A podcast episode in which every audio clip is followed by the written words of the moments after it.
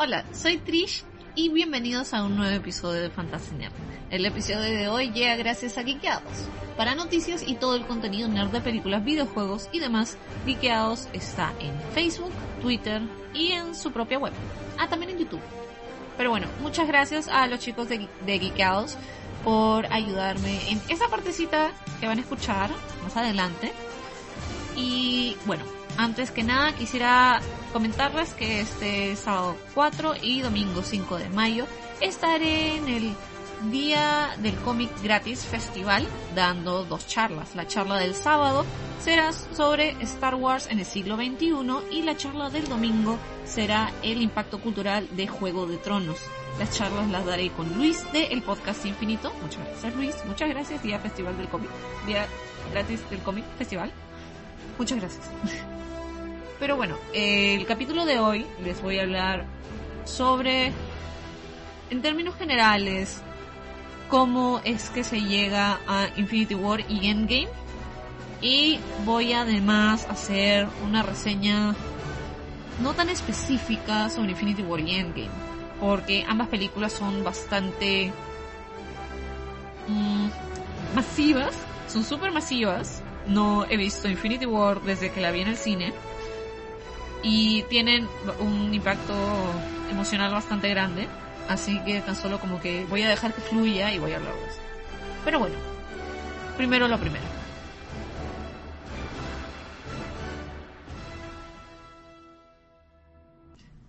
Empecemos con una simple pregunta.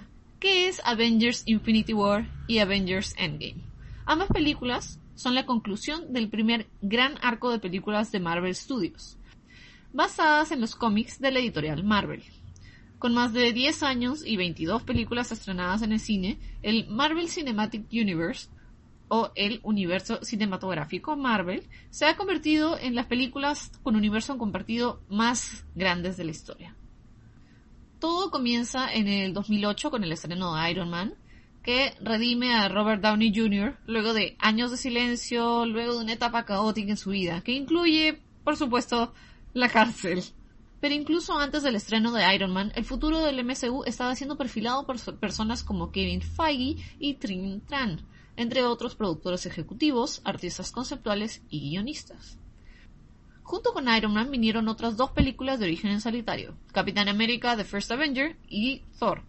Cada uno de estos personajes tendría al menos tres entregas y aparecerían en lo que fue una película que marcó un antes y un después en las películas de superhéroes, Avengers.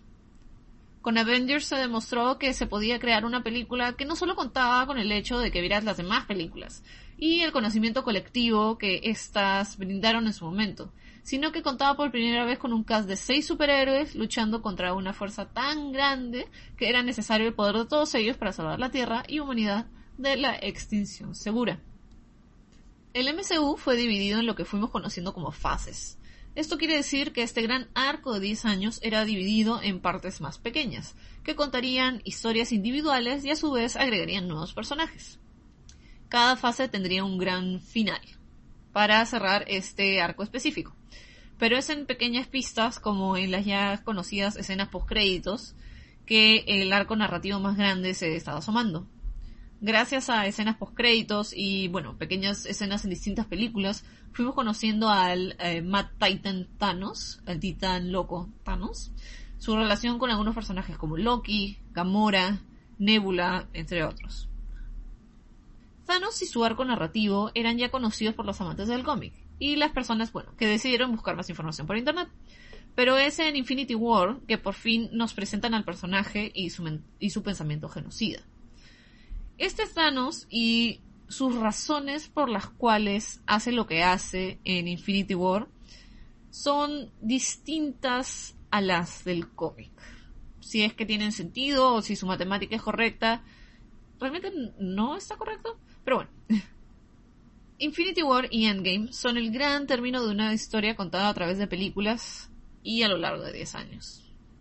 ¿Son Infinity War y Endgame para todos? Ciertamente sí. Puedes ir a disfrutarla así no hayas visto todas las películas del MCU. Puedes ir a verla aún así no hayas visto ninguna película del MCU. pero lo que diferencia el MCU y en especial a Infinity War y Endgame es el hecho de que llevas 10 años familiarizándote con los personajes. Has visto el arco de maduración de cada una de las películas, los has llegado a conocer cuasi personalmente y para muchos Infinity War y Endgame significa el final del camino. Estas dos películas funcionan en un esquema básico, pero para entenderlas por completo y lo más importante, entenderlas emocionalmente, son las otras películas del MCU que crean ese lazo con el público.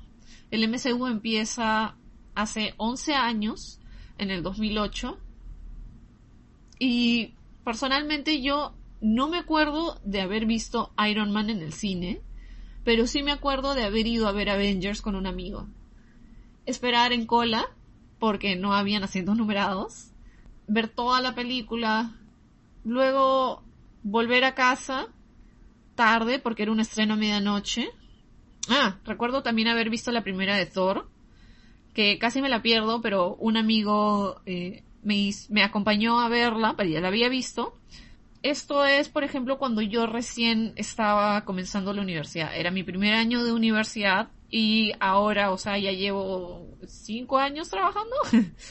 Entonces, es... Ya, lo más cercano que puedo pensar con respecto al MCU es la saga de Harry Potter. Porque la saga de Harry Potter era cada uno, cada dos años, como por siete, ocho años, veías a los actores crecer, veías a Harry, Hermione y Ron madurar, ¿no? Pero esa era una, esa era una saga. Lo que tiene el MCU es que no solo te presenta la historia de un personaje, te presenta la historia de varios personajes. Y no es solo en una sola película, sino es en todas las películas donde aparece. Y en cada película donde aparece va a tener una narrativa que lo ayuda a evolucionar y dar el siguiente paso para la siguiente película. Por eso tienes películas, por ejemplo, como Civil War, que necesitas saber la necesitas de cierta manera saber la historia de las otras películas con los otros personajes para entender por completo cómo se maneja y por qué pasan estas cosas. Claro, como digo, siempre puedes ver estas películas con los cast super unidos y pasar un buen momento.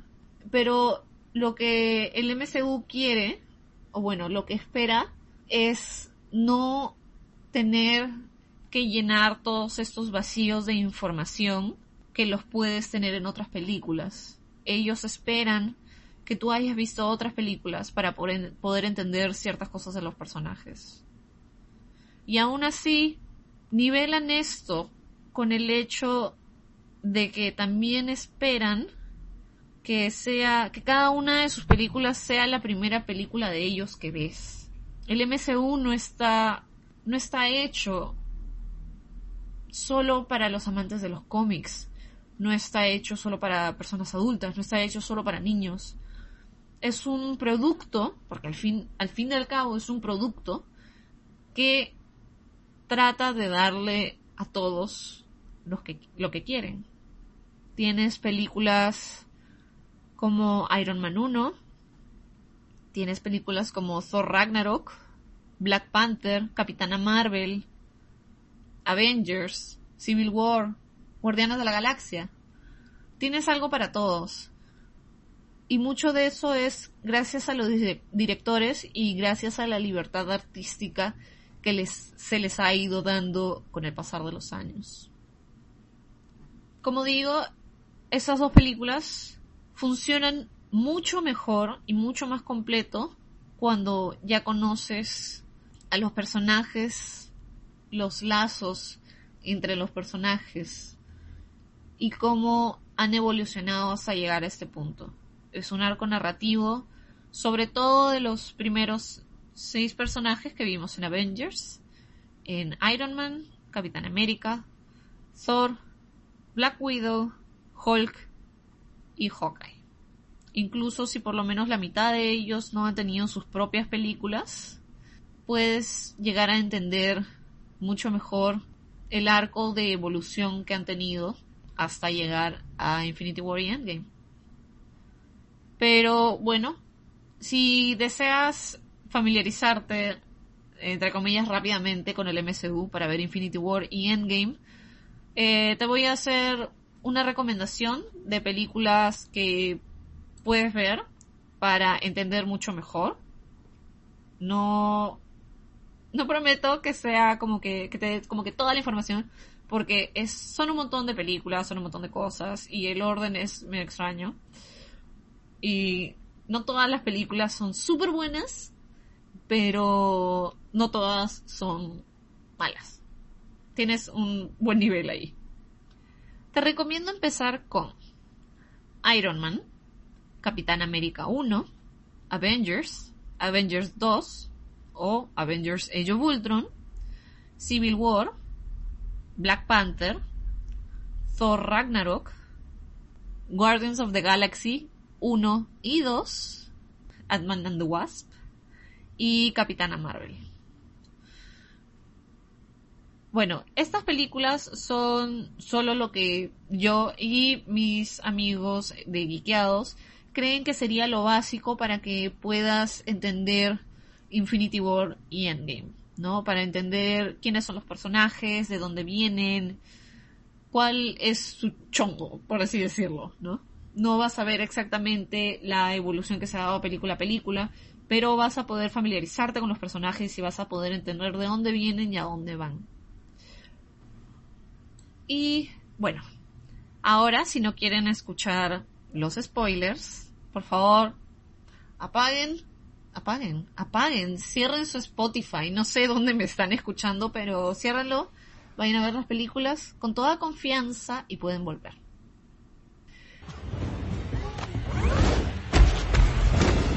Down. Final warning.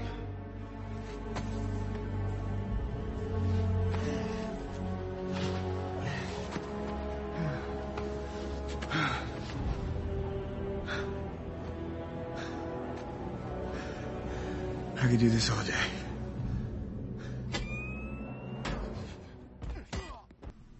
Avengers Infinity War y Avengers Endgame son dos películas muy emocionalmente cargadas. Son dos películas que esperan que el público que las ve lleve mucho tiempo o años con esos personajes, que los conozca, que estén, que tengan una inversión emocional en esto.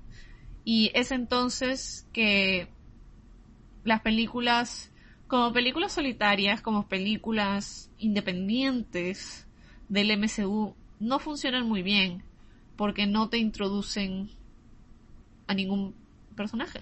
Bueno, excepto en Infinity War. Infinity War tienes a Thanos como el personaje principal, lo cual es extraño porque tratan de hacer que un alien genocida sea como que inviertas emocionalmente en un alien genocida que por otras películas como Guardianes de la Galaxia hemos conocido y sabemos, por lo menos las personas que lo han visto, que Thanos era un padre abusivo, era maltratador sobre sus hijas adoptivas, tanto Gamora como Nebula.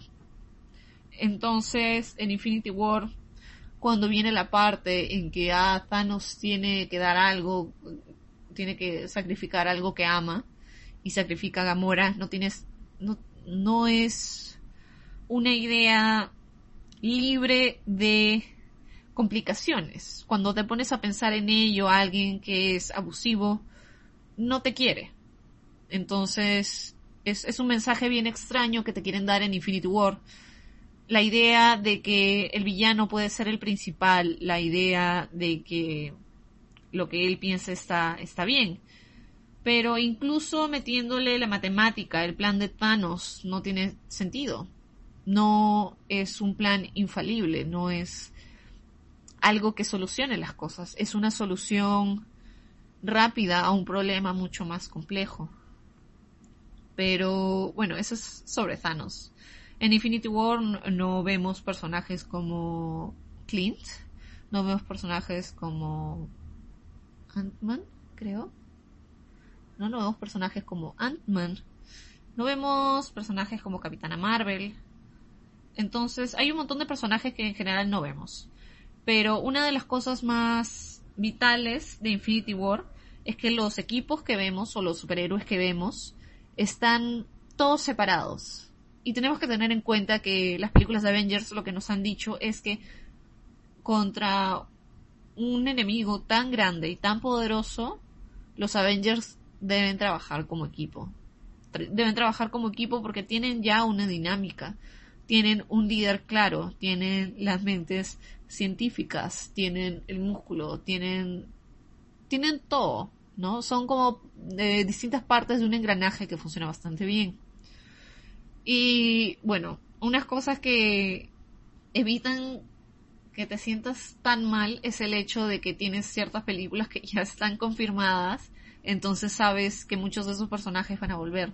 Pero igual no deja de ser una película en la que los héroes pierden. Es, es algo que la gente no está acostumbrada, creo que tan acostumbrada a ver. Excepto, bueno, la única que podría pensar en este momento sería Logan, donde Logan ciertamente gana, pero Laura pierde. Entonces es es este equilibrio de, ganar y perder, ¿no? Pero en Infinity War se pierde y se sigue perdiendo, entonces hay un impacto bastante emocional sobre estos personajes que has estado viendo todos estos años, que crees que son infalibles, que mucha gente ha hablado sobre la fórmula Marvel, que es, ah, tienes un enemigo súper grande, no, pero siempre lo vences y siempre ganas. Entonces, esta película te demuestra que, hey, no siempre es así, has perdido todo, ¿no? Entonces, Civil War, Civil War, ¿qué estoy hablando? Infinity War funciona súper bien por el hecho de que tienes estas otras películas que te han presentado los personajes. Te presentan el hecho de que, ¿por qué Steve no estaba acá? porque, o sea, porque Capitán América no estaba con el grupo, porque Iron Man rehúsa llamar a Capitán América, que es lo que ha pasado ahí. Eso te lo explican en Civil War. Eh, o quién es este, quién es, quién es Benedict Cumberbatch y por qué está con, con, con Benedict Wong, o sea, quién es Doctor Strange y quién es Wong y por qué está acá y, o sea, cuál es su, cuál es su rollo. Eso te lo explican en Doctor Strange. O, por ejemplo, Hulk. O sea, ¿qué hace Hulk acá? ¿Por qué, o sea, por qué Bruce Banner no puede convertirse en Hulk? ¿Qué es lo que pasa? Eso te lo eh, explican en el principio de la película y también te lo explican en Thor Ragnarok, ¿no? O por ejemplo en el principio, ¿por qué toda la gente de Asgard está en una nave? Eso te lo explican en Ragnarok. ¿Qué pasa con los Guardianes de la Galaxia? ¿Por qué, o sea, por qué actúan así, cuál es la relación entre Gamora y Quill, por qué, o sea, es esto de la nada, etcétera, etcétera. Entonces es una película, es la película que espera que tú hayas visto todo o mucho de lo demás para que emocionalmente quieras que los superhéroes ganen. No quieres que pierdan, no quieres que sean, que estén tristes. ¿no? Eh, creo que viene a eso. Nosotros vemos películas de superhéroes para sentirnos bien, para olvidarnos por lo menos un par de horas de nuestras vidas, de, ¿no? Para entretenernos, para pasar un momento chévere, para imaginar. Y eso es lo que, bueno, esta película es también para que estés triste. Entonces funciona así porque termina siendo la primera parte del final del camino para muchos de estos personajes. Y ahí es donde entra Endgame. Endgame, un año después, supuestamente iban a ser Infinity War 1, Infinity War 2, pero la última se llama Endgame. Y incluso el nombre ha sido, ha sido dicho ya unas cuantas veces antes en otras películas, como en Age of Ultron, por ejemplo, o en, creo que Doctor Strange, no estoy segura, pero no es la primera vez que lo dicen. Entonces, Endgame funciona de la manera en que esperas y de la manera en que no esperas. es, es, algo, es una cosa medio extraña. Porque yo, por ejemplo, sabía que ABC iba a pasar. pero ha pasado A y C, pero B no salió como esperaba porque A fue distinto a como yo me lo imaginaba, o cosas así, ¿no? Entonces, para Endgame, muchísimas personas tenían ya teorías sobre lo que iba a pasar, muchas cosas ya las sabíamos, como que Black Panther, Doctor Strange, Spidey, todos van a volver. Porque Spidey incluso tiene una película que va a salir pronto. Entonces, eso no te sorprendía. Sabías que iban a volver, pero no sabías cómo. Sabías que iba a ser la última película para Robert Downey Jr. o para Capitán o para Chris Evans. Bueno, estábamos súper seguros de que iba a ser la última película para Chris Evans. De hecho, la última película para Chris Evans, o sea, Capitán América, iba a ser Infinity War. Porque tenía un contrato solo para cinco películas, creo. Y, y decidieron extenderlo una más para darle el proper goodbye. ¿No? Eso quiere decir un buen final. Un final que tenga sentido. Más o menos lo que pasó con Wolverine y Logan, ¿no? Que esperaron la película para decirle adiós al personaje. Entonces, Endgame da en el clavo a muchas teorías y da en el clavo a muchas cosas que no esperábamos. Es emocionalmente te deja cansado, sobre todo si has invertido tanto tiempo en estos personajes, tanto pensamiento, tanto pensando por qué esto, por qué el otro, y así, ya ha evolucionado así, así, así. Entonces es mucho tiempo, más que solo ver las películas, de inversión emocional. Yo he estado desde el 2014, escribo, hago, he escrito, he hecho videos de YouTube y ahora podcast, he hecho charlas sobre este tipo de películas, sobre estas películas y bueno, otras más, ¿no? De del género. Pero es algo a lo que le he metido bastante cabeza y bastante corazón y es algo que quiero seguir haciendo más adelante. Entonces, grandes películas como Endgame que hacen que toda esta, esta era termine, que sea un adiós, que es el final del camino para ciertos personajes, te choca emocionalmente, para bien y para mal, incluso si, si los finales para ciertos personajes tienen todo el sentido del mundo. Porque esa es, al fin de cuentas, la vida de un superhéroe. La vida de un superhéroe es relegar su propia identidad, su propia esperanza, su propia vida, su propia seguridad para asegurar la vida de otros. Esto se ve se ve súper claro en Capitán América, el primer Avenger, y bueno, en el, en el arco en general de Capitán América, que es un arco súper claro, en verdad, porque conoce al amor de su vida, en Peggy Carter, pero tiene que sacrificarse para salvar a la humanidad. Entonces luego vemos al personaje de Capitán América como un hombre fuera de su tiempo.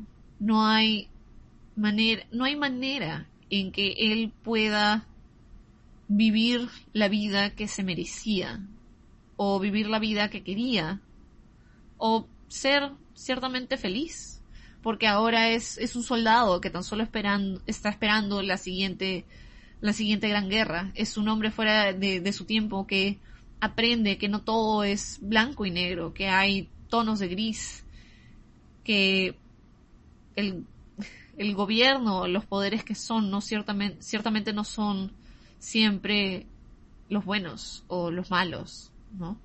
Es, es una historia de un superhéroe bastante compleja, es bastante interesante y ciertamente desde el principio Capitán América fue mi favorito y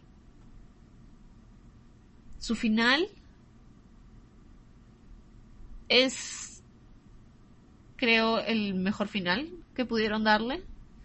Justo hoy he visto un video ensayo que hablaba sobre las teorías sobre Endgame, creo que se hizo hace como tres meses, una cosa así, y le dieron a clavo sobre el final de Capitán América.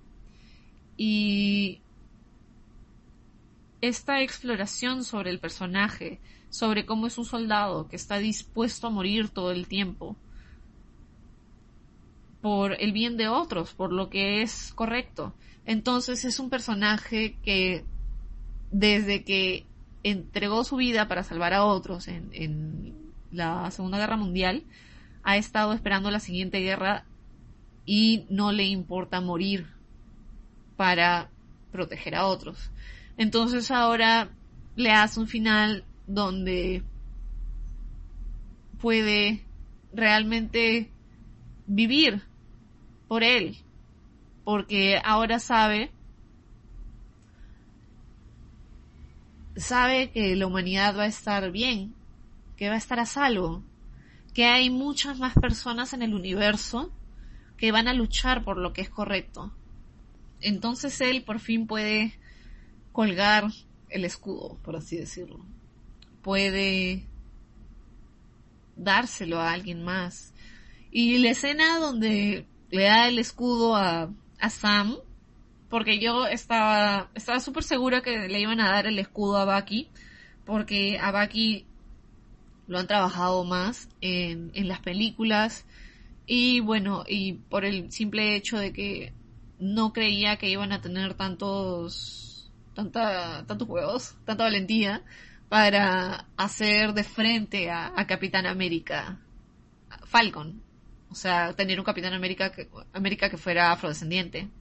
Porque además en los cómics es súper, es súper nuevo, es de, de los últimos cinco años. si me escuchan medio rara, perdón, mi, mi garganta está seca. Debe ser por todas las lágrimas que he llorado. Pero bueno, es, no me lo esperaba. De cierta manera, para mí era 80% que se le iban a dar a Bucky y 20% que se le iban a, a dar a Sam. Pero la escena donde se lo da. Y y llegas a entender toda la vida que ha vivido Capitán América. Y también lo merecida, ¿no? Porque es un hombre que nunca pudo encontrar la felicidad luego del sacrificio no es, su arco ciertamente no es como Tony, que es más o menos al revés. Pero es, es mi arco favorito. Y esto también se conecta con el hecho de que reaparece Peggy Carter, aunque sea por un momento.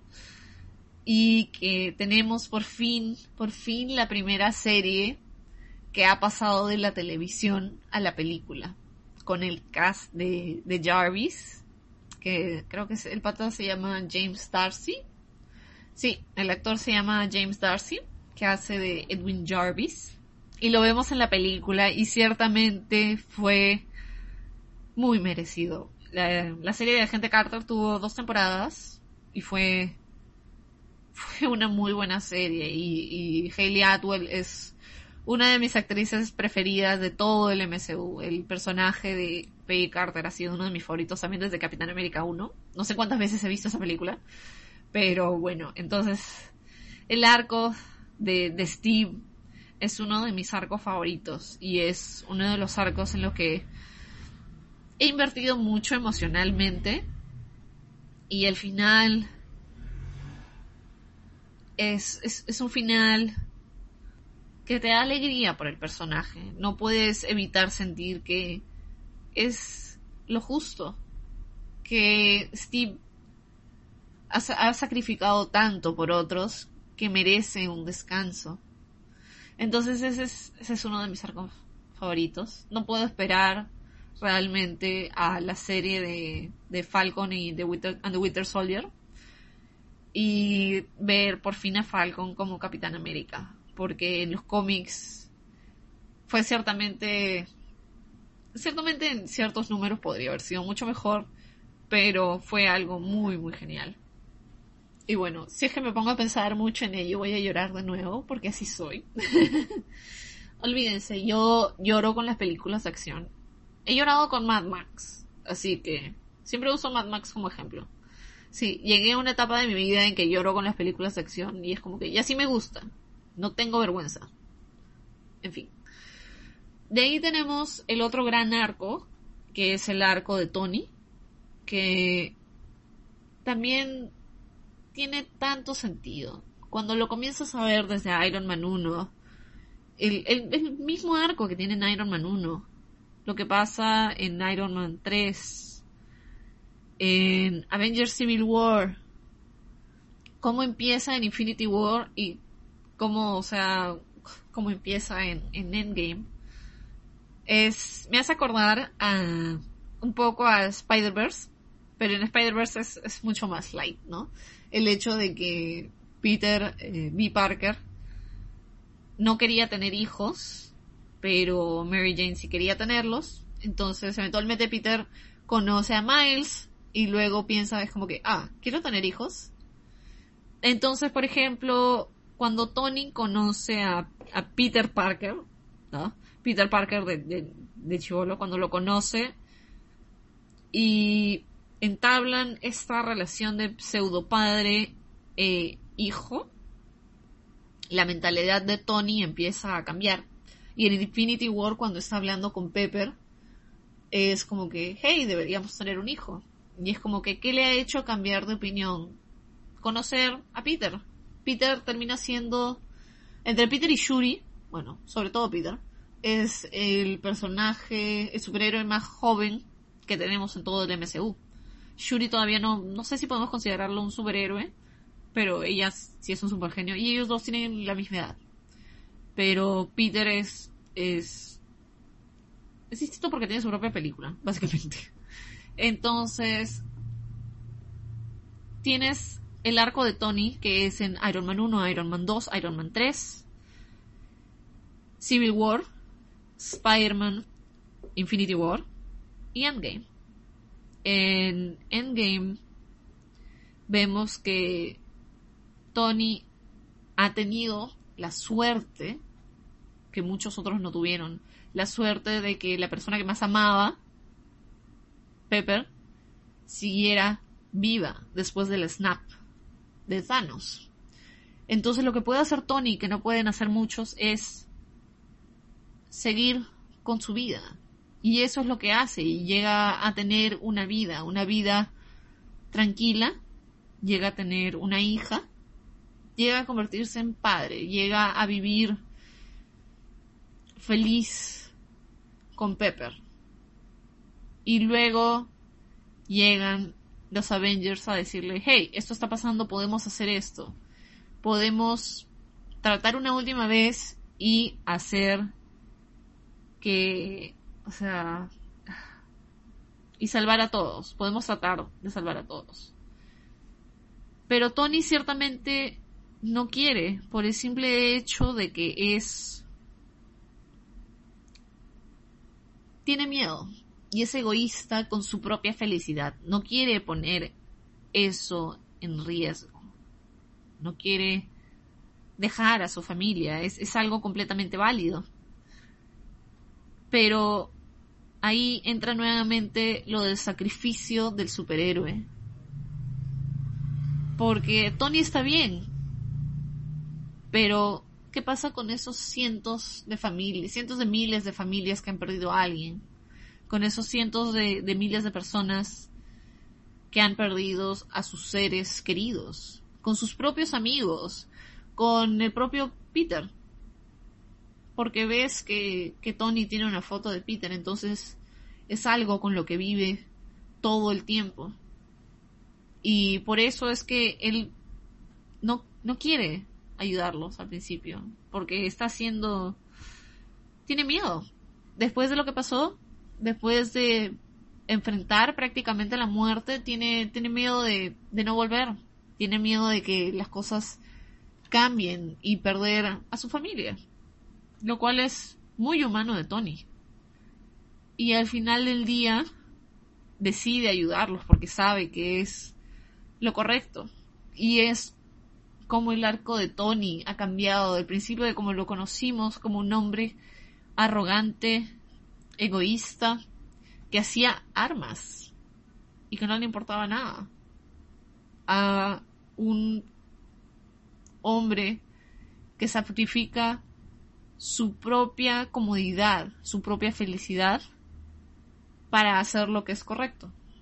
Entonces ahí tienes dos arquetipos de héroe bastante específicos, bastante definidos. Y el final de Tony, mientras...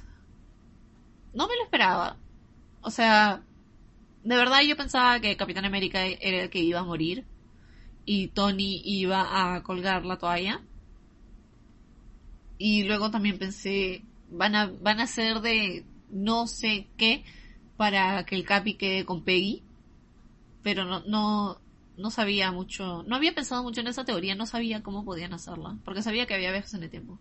Pero bueno, el final de, de Tony, siento que es muy poético con respecto al personaje, es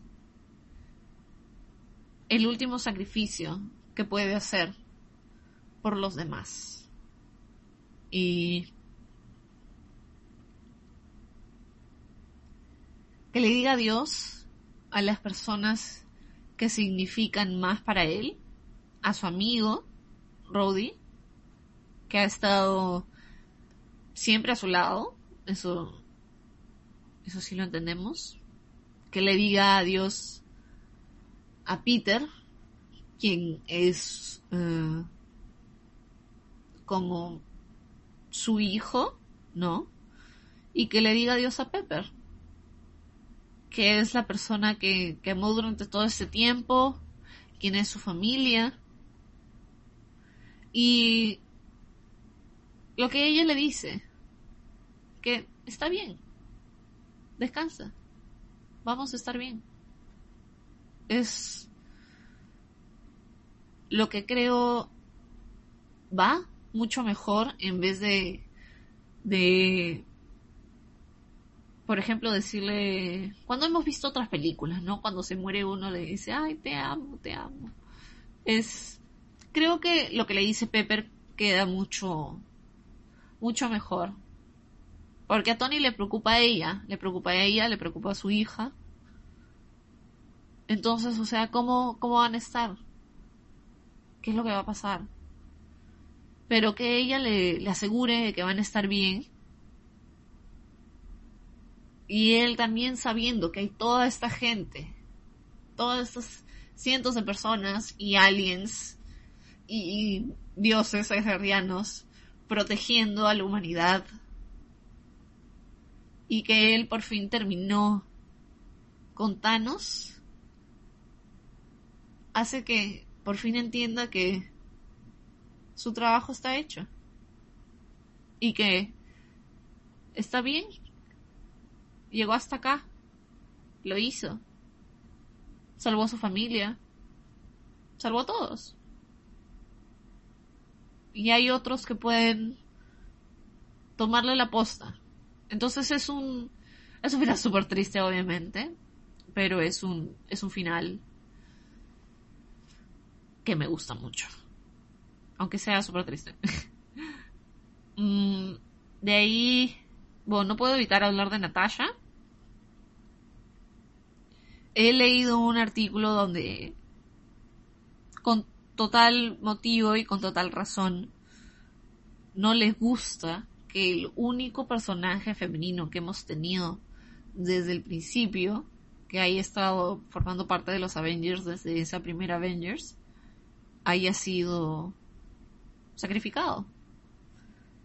Pero me gustó muchísimo la escena donde están ella y Clint.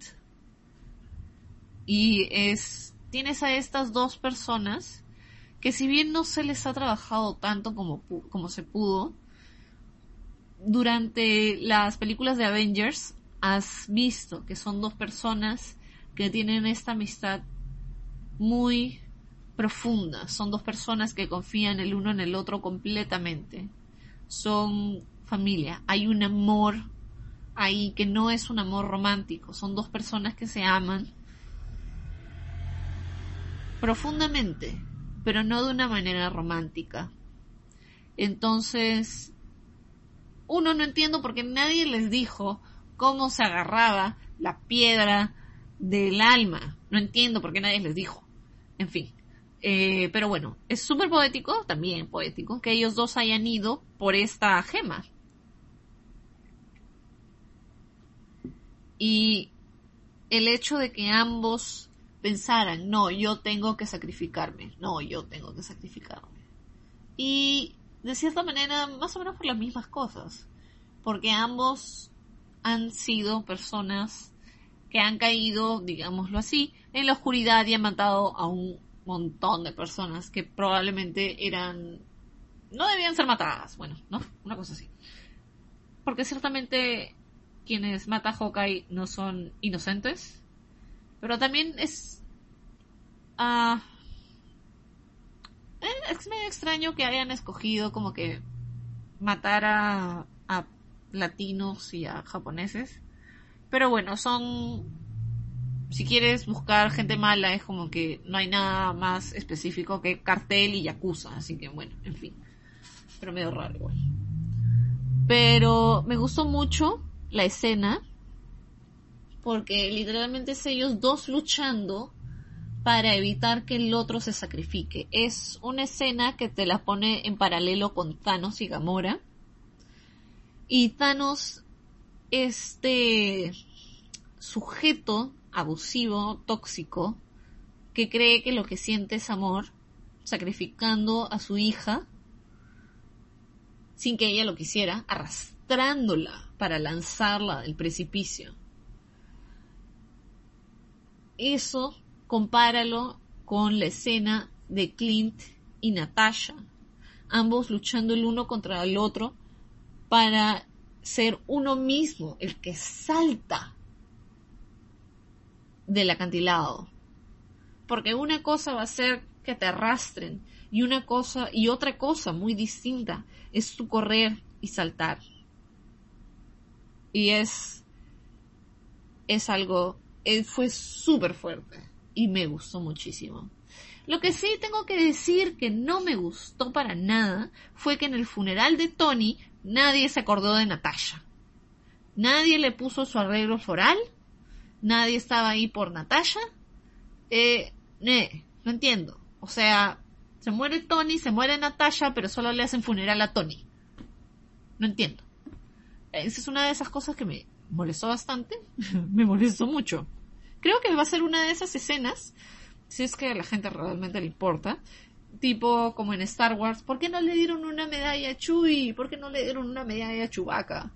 O también como que, ¿por qué Leia no abrazó a Chewbacca luego de que Han murió? Bueno, spoilers. Entonces es una de esas cosas que no entiendo. entiendo. ¿No? Pero sí me gustó. Eh, con lo que hemos explorado al personaje, siento que su arco también había cerrado de cierta manera. Es un personaje que era una espía, una asesina, para los malos, que luego se convierte en alguien bueno para tratar de nivelar la horrible persona que fue. Pero, o sea, eso, sigo diciendo que los rusos han sido los mejores directores que han tratado mejor a Black Widow. Porque la tuvimos en Winter Soldier, fue genial. La tuvimos en Age of Ultron, oh por Dios, qué horror la tuvimos en Civil War, ok. Y eh, bueno, ahora, en, en, bueno, en Infinity War eh, casi no la tuvimos. Y en Endgame. Y ciertamente es, es un personaje que da para mucho más. Y espero que la película se confirme. De, hecho, es es súper tarde para que lo hagan. Miren cuántos años han pasado y cuántos años han pedido los, los fans que sea una película de Black Widow. Pero bueno volvamos a ya. En Winter Soldier, en Winter Soldier es un personaje que habla de que quiere limpiar lo rojo de su ledger, etcétera, etcétera. Luego la vemos en Age of Ultron, que piensa que es un monstruo porque no puede tener bebés. Que oh por Dios, es terrible. es tan terrible. Y es como que tiene un romance con Bruce Banner, que es como que no, no lo llego a, a cuajar en mi mente. Y me gusta que en Endgame no vuelven a eso, no es un romance que ella tenga con Bruce Banner, solo como que medio se lo gilea, más o menos. Más o menos. Súper sutil. Pero me gusta porque es un personaje que estaba buscando hacer algo bueno, es por todo lo malo que había hecho, aunque no veamos lo malo, por todo lo malo que había hecho, está buscando hacer algo bueno, está buscando nivelar las cosas, redimirse. Y como la vemos en Endgame, los resultados de Infinity War la dejan muy mal, la dejan perdida. O sea, pero la dejan con un propósito. Y cuando encuentra por fin a Clint, y Clint está como Ronin asesinando gente por aquí y por allá, sabe que es la única persona que puede tratar de salvar a su amigo. Y ella ha estado negándolo, ha estado tratando de evitar eh, tener que hablar y verlo, en teoría, sí. y, bueno, ¿qué puedo decir? Cuando hay esa escena es es el sacrificio por algo que no sabes si va a funcionar, pero es un sacrificio por la mera posibilidad de que otros puedan tener su final feliz. Ellas, creo, siente que es un sacrificio que vale la pena. Ella por fin ha encontrado a quienes son su familia, que son los Avengers. Pero decide sacrificar eso, su propia familia, porque otros tengan a su familia de regreso, incluyendo a Clint. Entonces, eso me gustó mucho. Esa escena me hizo llorar mucho. me pareció muy buena. Con todo y todo, con todos los, argumentos de que es súper molesto de que ella no haya estado en esa gran escena de, de todas las superheroínas saliendo en pantalla. Es gracias a Black Widow que tenemos heroínas en el MCU. Y tenemos ahora tantas. Que igual no es no llega a ser el 50%, creo. Pero es... Ella era el inicio de todo. Y a mucha gente no le ha gustado que ella no salga en esa escena tan icónica. Y yo, por Dios, hablemos de esa escena tan icónica, por favor. Como que tan solo grité. Obviamente grité. Eh, no sé, hay muchas cosas en la película que me parece son guiños al futuro. Hay guiños hacia las películas del pasado, sobre todo cuando viajas en el tiempo. Hay guiños a las películas del futuro o del futuro Marvel. Un futuro que va a ser distinto. Esta saga ha terminado y ha terminado con qué nuevas películas. Spider-Man, Black Panther, Capitana Marvel, un nuevo Thor. Entonces es todo esto y o sea es, esa escena es un guiño a, A-Force de los cómics. A-Force es eh, como los Avengers pero en el espacio y todas son mujeres. Entonces son guiños al futuro, a las posibilidades que Marvel tiene, a la idea de que te, los hemos escuchado al público y vamos a trabajar en ello. Vamos a cerrar esto y vamos a empezar de nuevo. Vamos a continuar y vamos a mejorar. De ahí, otra cosa que puedo comentar es sobre el primer personaje canónicamente LGTB, que es el cambio de los de uno de los rusos. Pero el personaje no tiene nombre y sale medio minuto y tenemos, debemos de tener en cuenta que Okoye era un personaje LGTB en los cómics. Con Ayo, otra de las Dora Milaje. Y decidieron no ponerlo en la película. Luego tenías a Valkyria. Valkyria tenía una escena donde se entendía que era parte de LGTB, pero decidieron cortarla.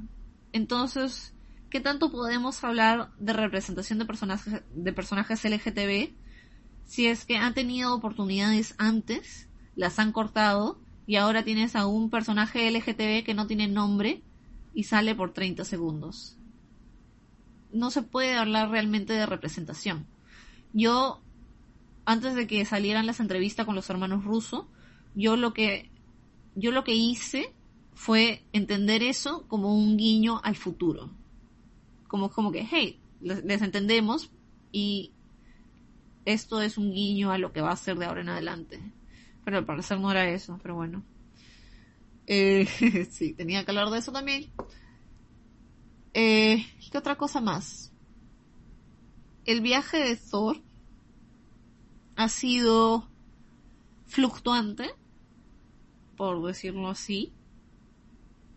Tuvimos Thor 1, que era shakespeariano, Thor 2, que fue un desastre, Thor 3, que fue Thor Ragnarok, que vio al personaje hecho de nuevo, ¿no? Se tomó una dirección totalmente distinta, el tono fue totalmente distinto, se trajo a Taika Waititi para que le dé nueva vida a este personaje y lo que se hizo fue algo genial.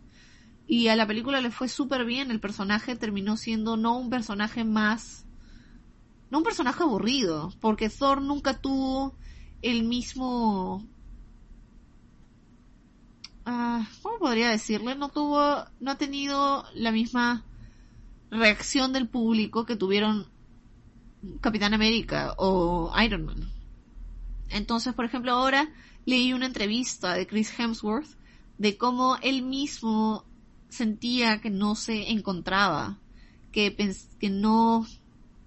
Es una cosa medio extraña que no se encontraba en el personaje, que el personaje no encontraba su esencia, su centro, que era como que algo más y el personaje necesitaba cambiar, necesitaba que, que le respiraran vida. Entonces es por Chris Hemsworth que se da el cambio en Thor y que se trae a Taika Waititi para que haga Ragnarok. Y por fin el personaje encuentre su centro, su gravitas.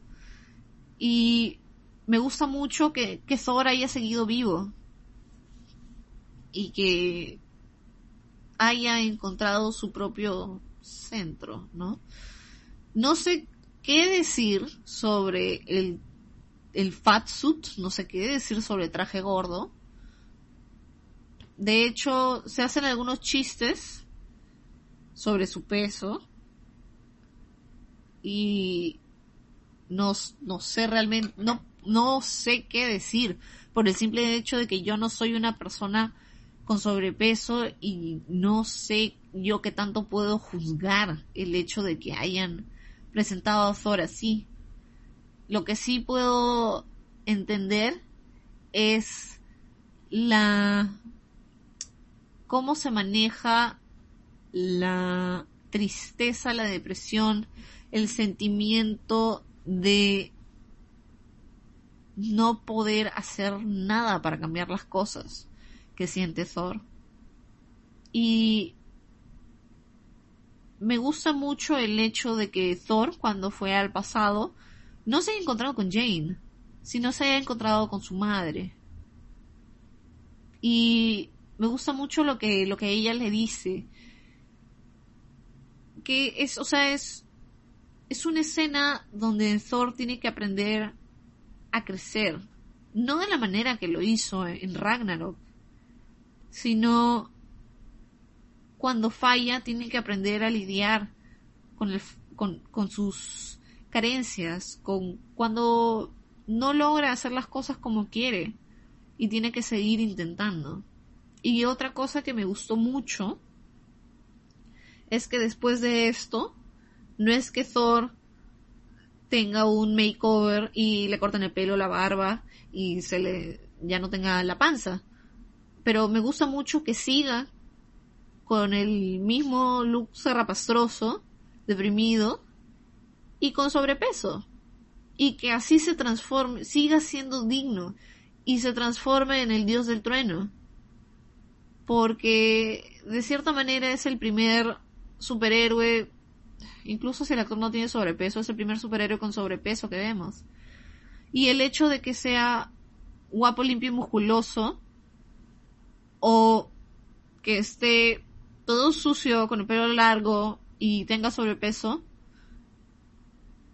no quita el hecho de que sea digno, de que sea un dios, de que sea poderoso, de que pueda luchar contra Thanos, de que pueda levantar el Mjolnir y de que pueda luchar.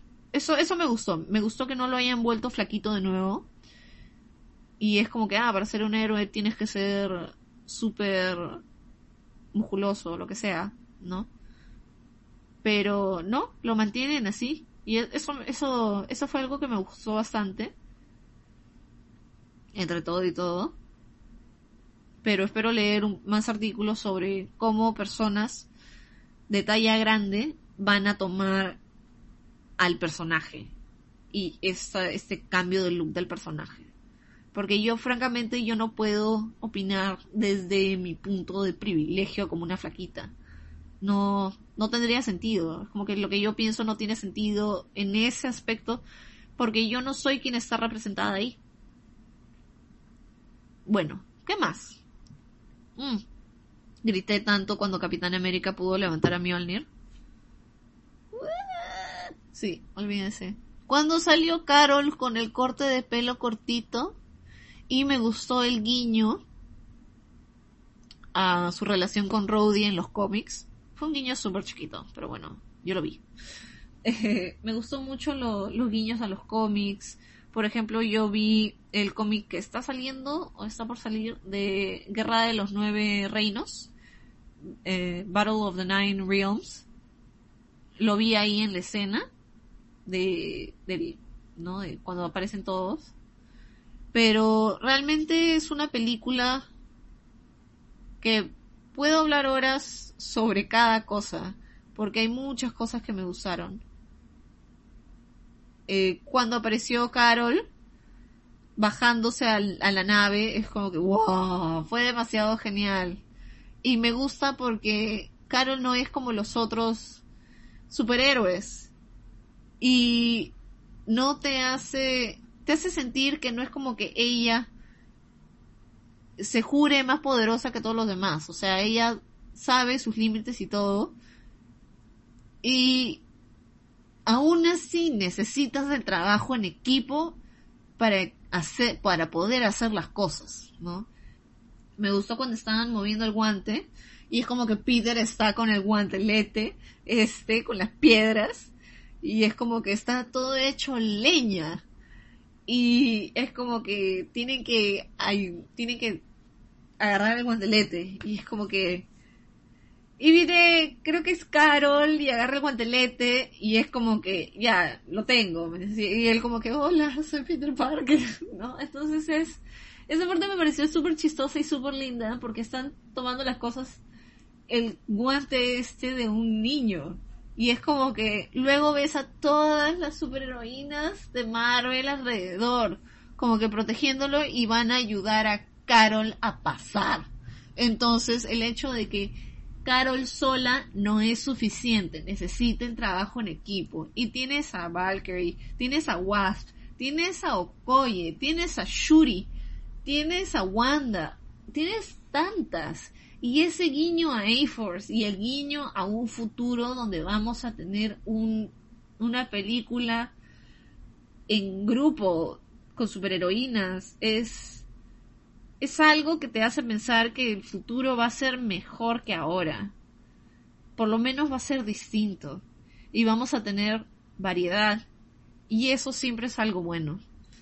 Eso me gustó mucho, ¿no? Entonces ahora, por ejemplo, he visto, he visto memes que son, por ejemplo, como que a Peter Parker. Peter Parker tiene una pesadilla, era algo así. Déjame ver si lo encuentro. Bueno, era un meme tipo Peter Parker tiene... Peter Parker se lastima una rodilla. Todas las heroínas en el MCU despiertan. Algo está mal. Entonces es algo súper chistoso, pero también tiene... Tiene mucho sentido. Es súper... Es súper tierno. Porque Peter termina siendo el niño superhéroe. Y obviamente todos los demás superhéroes van a querer como que cuidarlo, protegerlo de cierta manera. Pero bueno, es, es muy chévere. Es, ha sido una película que te ha dado en el corazón. Va a, va a tener críticas porque no es, como cualquier otra película, no es una película perfecta. Como lo que les hablo del personaje LGTB. Y es el, el funeral de, de Natasha. bueno, la falta de funeral de Natasha. Y bueno, eso es creo que todo lo que les puedo decir por ahora. Porque ciertamente no me voy a acordar todo de la película. Ah, Ant-Man y Wasp me gustaron muchísimo. Me gustó mucho Ant-Man, me gustó casi. No pude esperar a verlos en el futuro realmente. Y cuando Wasp reaparece y ve a Ant-Man, y es como que no se dicen nada, es como que están tan seguros de, de, de sí mismos y de que son un equipo y que van a hacer las cosas bien que no, no tienen que decirse nada cuando se reúnen. Ay, me parece muy chévere. Pero bueno, me encanta Evangeline Lily también. Y... Bueno, nada, creo que esa es, esa es mi reseña de Infinity War y Endgame por ahora. Voy a ver ciertamente Endgame de nuevo. Y fácil esta vez sí voy a ir al baño. Pero sí, la voy a ver de nuevo y es probable que tenga que piense ciertas cosas un poco distintas o que me acuerde más adelante de ciertas cosas. Igual, eh, muchas gracias por escuchar el episodio. Ciertamente es uno de los episodios creo más largos que he tenido.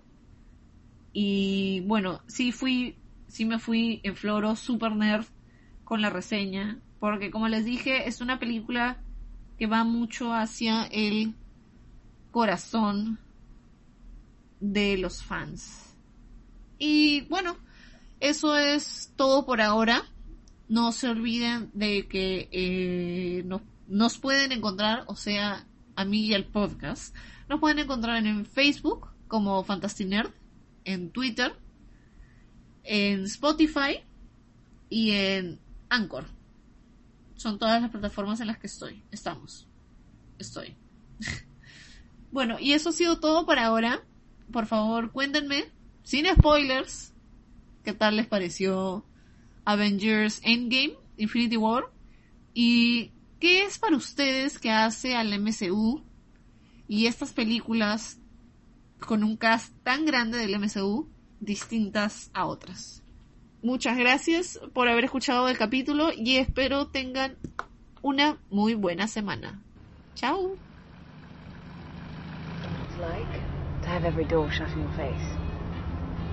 I guess I just don't know why you'd want to join the army if you were a beautiful dame. Or a beautiful, a woman. An agent, not a dame. You are beautiful, but...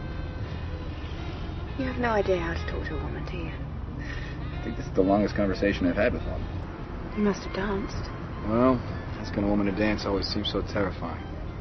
And the past few years, just didn't seem to matter that much. Figured I'd wait. For what?